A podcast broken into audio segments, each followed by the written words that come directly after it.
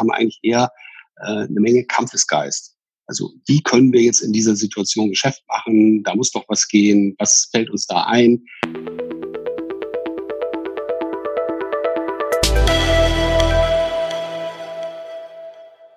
Hallo und herzlich willkommen zum Hallo Fokus Podcast. Wir sorgen für mehr Fokus in Leben und Beruf, sodass wieder mehr Zeit für die wirklich wichtigen Dinge im Leben bleibt. Mein Name ist Lars Bobach und ich habe heute Kai Enders als Gesprächspartner zu Gast. Kai Enders ist Vorstandsmitglied von Engel und Völkers, diesem bekannten Immobilienmakler. Er ist aber auch Präsident des Deutschen Franchise-Verbandes. In dieser Corona-Spezialfolge habe ich mit ihm darüber gesprochen, wie die Corona-Krise Engel und Völkers beeinflusst, also welche Auswirkungen die Krise auf Engel und Völkers hat, was sie konkret aufgrund der Krise unternommen haben. Aber ich konnte mir die Frage natürlich auch nicht verkneifen, wie sich die Corona-Krise auf die Immobilienpreise hier im deutschsprachigen Raum auswirken wird. Und da gibt Kai Enders einen sehr interessanten Ausblick und vor allen Dingen einen positiven Ausblick. Und das ist sehr erfrischend. Und ich frage ihn natürlich auch, welche Chancen und welche Möglichkeiten er sieht. Und auch das sieht er ganz klar in der Digitalisierung, in der Immobilienbranche. Aber am besten hört mal selbst in das Interview rein.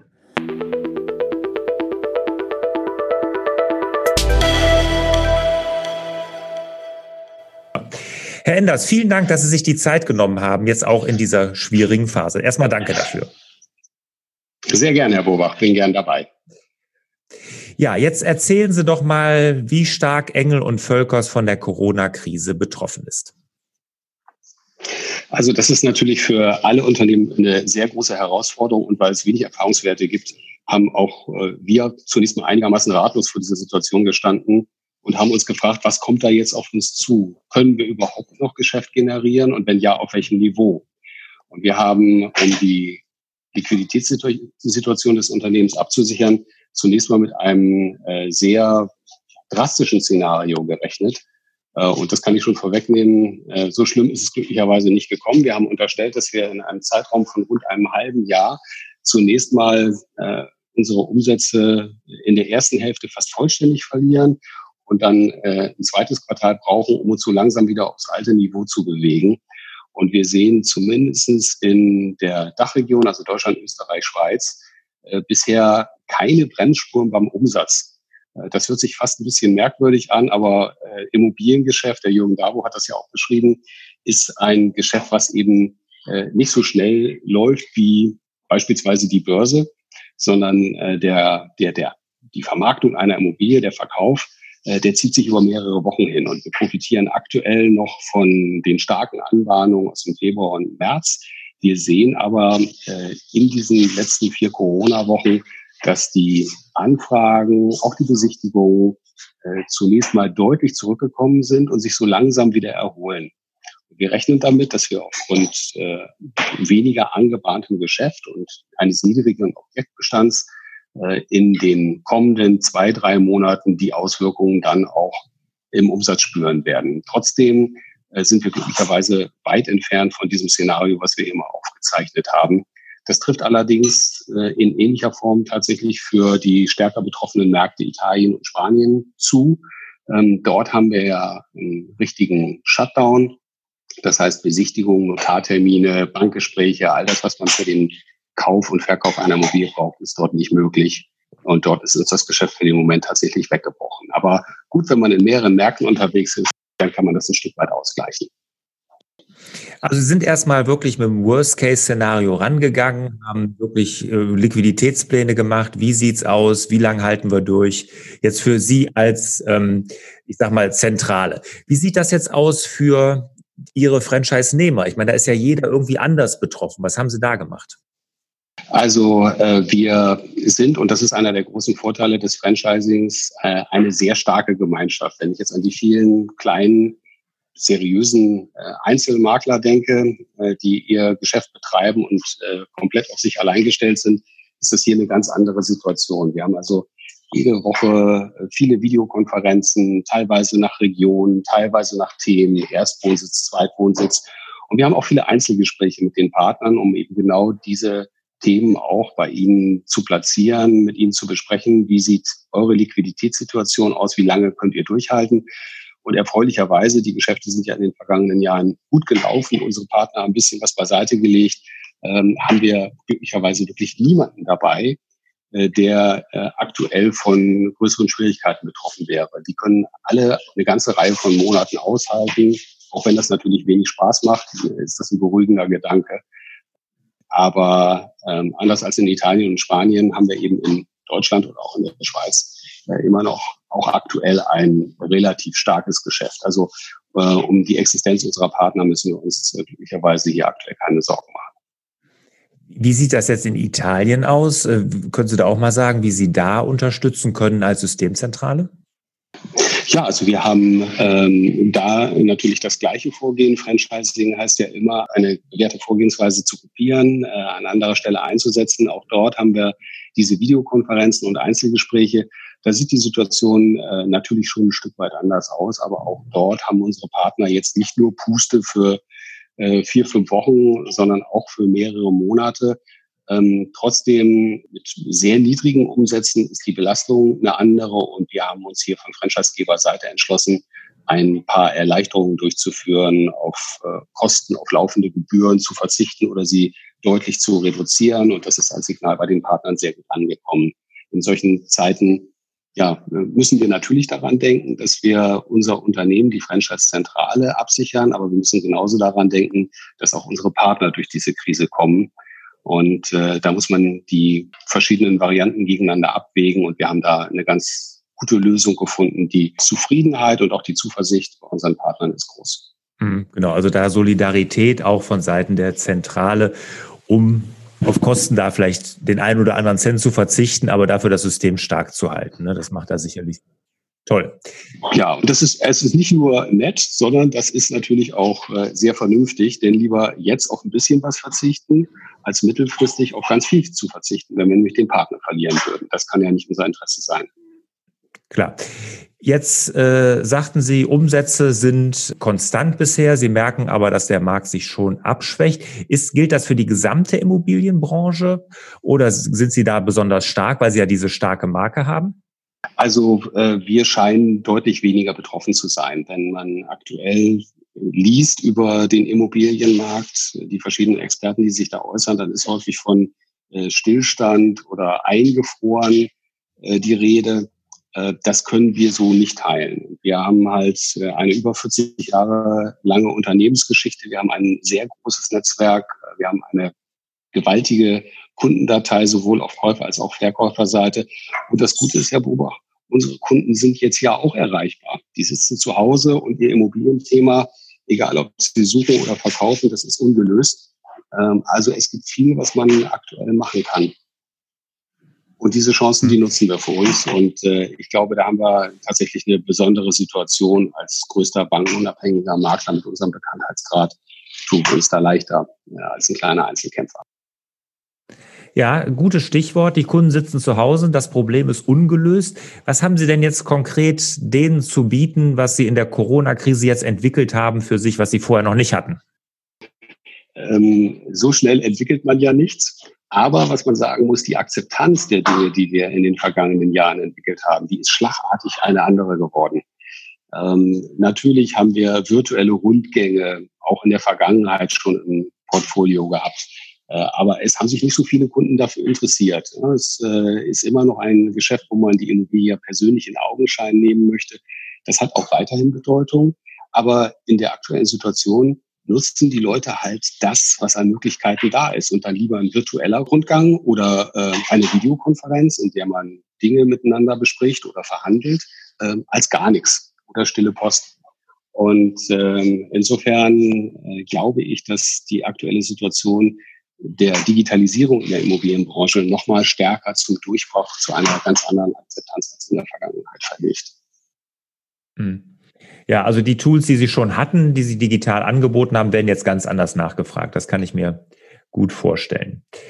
Jetzt hat man als Franchise-System gerade so ein großes äh, wie Ihres. Ich kann mich erinnern, als wir letztes Jahr im Franchise Rockstars Podcast das Interview geführt hatten, hatten Sie gerade die 10.000 Mitarbeiter-Marke überschritten. Das ist ja schon Wahnsinn. Mhm. Aber so, so ein System zeichnet ja aus, dass Sie es mit sehr vielen einzelnen Unternehmern zu tun haben. Ne? Wie viel sind das in, in Summe bei Ihnen jetzt? Und wir haben über 800 Standorte weltweit und in der Dachregion sind wir bei rund 350. Mhm. Und das sind ja alles Menschen, die jetzt große Existenzängste haben, Unternehmer, äh, die jetzt oder vielleicht auch Ängste, was die Zukunft angeht, was sie sich aufgebaut haben, dass das alles äh, für die Katz war und und und. Wie, sind Sie vorgegangen, um denen noch eine Zuversicht zu geben, dass es auf jeden Fall positiv weitergehen wird? Ähm, also weil in vielen Märkten wir eben doch noch ein ganz passables Geschäft haben, ist die Stimmung gar nicht so schlecht bei uns.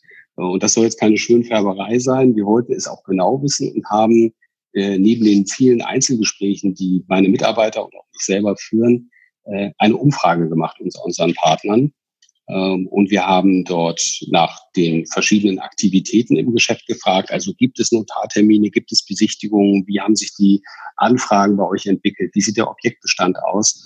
Und wir haben am Ende auch gefragt, wie ist die Stimmung bei euch im Immobilienshop oder im äh, Gewerbeimmobilienbüro?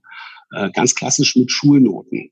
Äh, eins bis sechs. Und wir haben einen Wert von 2,3 erreicht und die Ausschläge nach unten, die sind auch nicht besonders groß. Also es gab äh, ganz wenige, die sagen, bei uns ist schlechte Stimmung, wir sind frustriert, sondern wir haben eigentlich eher äh, eine Menge Kampfesgeist. Also wie können wir jetzt in dieser Situation Geschäft machen? Da muss doch was gehen. Was fällt uns da ein? Äh, es wird sehr viel Best Practice äh, zwischen den Franchise-Nehmern getauscht. Ähm, also wir sind äh, eher in einer ja, kämpferisch positiven Stimmung. Aber man muss natürlich fairerweise auch sagen, wir sind Dienstleister, wir sind mobil mit unserem Geschäft, wir haben einen großen Vorteil gegenüber äh, ja, Unternehmen, die auf stationären Handel angewiesen sind. Ähm, oder wenn wir jetzt eine Fluglinie oder Hotels betreiben würden oder Restaurants, dann äh, sähe die Situation ganz anders aus und äh, da kann man auch mit einer Menge Kampfgeist wahrscheinlich nicht ganz viel ausrichten. Äh, aber bei uns geht eben doch einiges. Schön. Jetzt muss ich natürlich noch fragen, weil das interessiert hier vielleicht den einen oder anderen, der den Podcast hört, der vielleicht auch eine Immobilie hat oder eine sucht oder vermarkten will auch. Ne? Wie ist denn jetzt die Einschätzung von Ihnen persönlich oder vielleicht auch von Engel und Völkers insgesamt, wie sich diese Krise auf die Immobilienpreise auswirken wird? Ja, also ich habe mit äh, großem Interesse in den letzten Tagen den einen oder anderen Experten vernommen, der hier gewaltige Einbrüche vorhersieht. Er taucht auch wieder äh, die Immobilienblase auf, deren Existenz ich stark bezweifle, die jetzt angeblich platzen soll und Preiskorrekturen von 10, 20 Prozent würden bevorstehen. Ähm, glücklicherweise gibt es auch Experten, die das ganz anders sehen. Es wird Sie nicht wundern, dass ich zur zweiten Kategorie gehöre. Denn man muss sich ja mal anschauen, was sind die Gründe dafür gewesen, dass die Preise für Immobilien in den vergangenen Jahren so stark gestiegen sind? Das ist eine sehr, sehr starke Nachfrage gewesen. Äh, die kam durch Wanderungsbewegungen äh, aus den ländlichen Regionen in die Städte. Ähm, das war Arbeitsmigration aus den südeuropäischen Märkten nach Deutschland. Das sind äh, sicherlich auch die Flüchtlinge gewesen. Also Deutschland ist ein, ein wachsendes Land, was die Einwohnerzahl angeht. Und damit gibt es natürlich auch einen zusätzlichen Bedarf an Wohnraum und der konzentriert sich in bestimmten Regionen. Dazu kommt die Versingelung äh, also der Trend, dass der Ein-Personen-Haushalt in Deutschland die häufigste Haushaltsform ist, ist ein bisschen erschreckend, aber es ist die Realität. Mhm. Und äh, diese Effekte, die wirken weiter. Also die werden nicht verändert durch die, durch die Corona-Krise. Und deshalb werden wir weiterhin einen großen Bedarf und eine große Nachfrage nach Immobilien haben. Und auf der anderen Seite bleibt das Angebot knapp.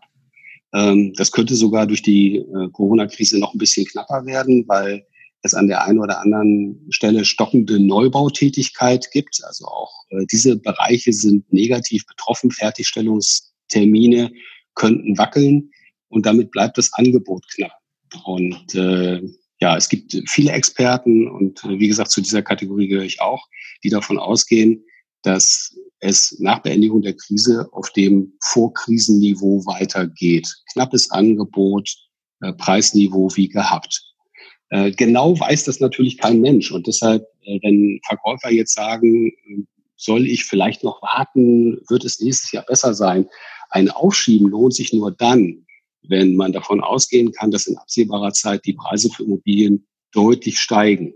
Das vermutet aber kein Experte und ich auch nicht. Also ich denke, wir sind hier im Moment auf dem Peak und es ist die Frage, ob es auf diesem Preisniveau bleibt oder möglicherweise vorübergehend leichte Preisrückgänge da sind, aber wirklich eher marginal. Und insofern, wenn man gute Gründe hat, seine Immobilie zu verkaufen, dann sollte man das nicht verschieben. Jetzt äh, ist, äh, darf ich vielleicht die nächste Frage vorwegnehmen, Herr Bobach. Mhm. Die wird mir dann nämlich auch häufig gestellt. Macht es als Käufer den Sinn, jetzt zu warten, wenn zumindest ja die Chance da ist, dass es vielleicht äh, in ein paar Monaten ein bisschen billiger werden könnte? Beim Immobilienkauf geht es immer um eine Menge Geld. Da können auch fünf Prozent eine erkleckliche Summe sein. Äh, trotzdem würde ich auch Käufern nicht raten, einen Immobilienkauf zu verschieben. Wir haben ja zwei Kategorien von Käufern. Das sind einmal die Anleger, die sich Mehrfamilienhäuser als Kapitalanlage kaufen. Äh, die haben in den vergangenen Wochen gesehen, wie volatil die Börse ist. Und äh, die Vermietung von Immobilien ist ein, ein, sehr stabiles, nachhaltiges Geschäftsmodell. Die Mietverträge laufen weiter. Die allermeisten Menschen werden ihre Miete auch bezahlen können, zur Not mit staatlicher Hilfe. Ähm, das heißt, wenn man heute ein Mehrfamilienhaus, eine Anlageimmobilie angeboten kriegt, die wirtschaftlich passt, äh, wo also die Mieteinnahmen und die Kosten, die ich für die Immobilie habe, in einem vernünftigen Verhältnis stehen. Da gibt es keinen Grund, sie nicht zu kaufen. Und was den Selbstnutzer angeht, der sich für eine Eigentumswohnung oder für ein Haus für sich und seine Familie interessiert, das sind Leute, die haben teilweise schon einen relativ langen Leidensweg hinter sich, wenn sie in den begehrten Gegenden was besucht haben. Und wenn da jetzt ihnen eine Immobilie angeboten wird, von der sie sagen, das ist das passende Zuhause für meine Familie und mich, dann wäre es äh, fahrlässig, äh, darauf zu pokern, dass dieses Haus in drei, vier Monaten auch noch da ist und dann günstiger. Die Wahrscheinlichkeit äh, ist eher, dass es jemand anders gekauft hat. Und äh, deshalb, äh, ja, würde ich sagen, weder auf Käufer noch auf Verkäuferseite äh, sollte man pokern, sondern auf Basis der heutigen Erkenntnisse überlegen, ob dieser Kauf eine oder Verkauf eine vernünftige Entscheidung ist. Ja, also die Frage hatten Sie mir vorweggenommen, hätte ich auch gestellt, aber mein, aus Ihrer ganzen... Die ist auch sehr naheliegend. ja, genau. Aus Ihrer ganzen, äh, aus Ihren ganzen äh, Anmerkungen merkt man ja auch, dass da eine grundlegend positive Einstellung dem Markt und auch generell der, der ganzen Geschäft gegenüber ist. Und jetzt, das ist natürlich auch eine wichtige Frage, die ich auch gerne hier in dem Zusammenhang stelle. Wo sehen Sie denn jetzt als Vorstandsmitglied von Engel und Völkers die Chancen und die Möglichkeiten, die sich in der Krise für Sie jetzt ergeben? Ja, also eine Chance, äh, die habe ich schon angesprochen. Ich glaube, dass äh, Digitalisierung in der Immobilienbranche in ganz anderem Maße Einzug äh, hält. Das betrifft zum einen die Instrumente, mit denen die Makler arbeiten und die Akzeptanz bei Käufern und Verkäufern. Aber es kommt eine andere Diskussion aktuell auf, über die ich mich auch sehr freue. Immobilienkauf und Verkauf ist äh, eine sehr komplexe Transaktion mit jeder Menge Papier, auch noch in heutigen Zeiten. Und äh, ja, es wird jetzt auch im Bereich äh, der Notarverträge, äh, Grundbuchämter, Bauämter äh, darüber nachgedacht, wie man diesen Prozess effizienter gestalten kann. Ähm, damit wird er beschleunigt. Vielleicht wird es an der einen oder anderen Stelle äh, hoffentlich sogar ein bisschen billiger. Äh, da sehe ich eine große Chance. Und ansonsten ähm, denke ich, dass starke Marken wie Engel und Völkers in so einer Krisensituation eben auch nochmal profitieren werden, einfach aufgrund der Tatsache, dass wir die, die Stärke haben, die Finanzkraft haben, durch äh, eine solche Situation gut durchzukommen und schnell wieder zu erholen, professionell darauf einzugehen. Und äh, wir hoffen, dass wir mittelfristig Marktanteile gewinnen können. Ja gut, in der Krise tendieren die Menschen ja auch zu Sicherheit und das bietet eine starke Marke ja auch und da gehört Engel und Völkers mit Sicherheit dazu. Vielen Dank, das sehen wir auch so. Herr Enders, dann bedanke ich mich recht herzlich für diese Sonderfolge zur Corona, dass Sie mal einen kurzen Einblick gegeben haben, wie Engel und Völkers davon betroffen ist, was Sie für Maßnahmen unternommen haben, welche Chancen Sie sehen. War sehr interessant. Vielen Dank dafür. Ich danke Ihnen für Ihr Interesse, Herr Bober. Und ich wünsche Ihnen, Herr Enders, und euch natürlich auch wieder mehr Zeit für die wirklich wichtigen Dinge im Leben. Ciao. Hat dir der Hallo Fokus Podcast gefallen? Dann würden wir uns über dein Abonnement und eine Bewertung auf Apple Podcasts sehr freuen.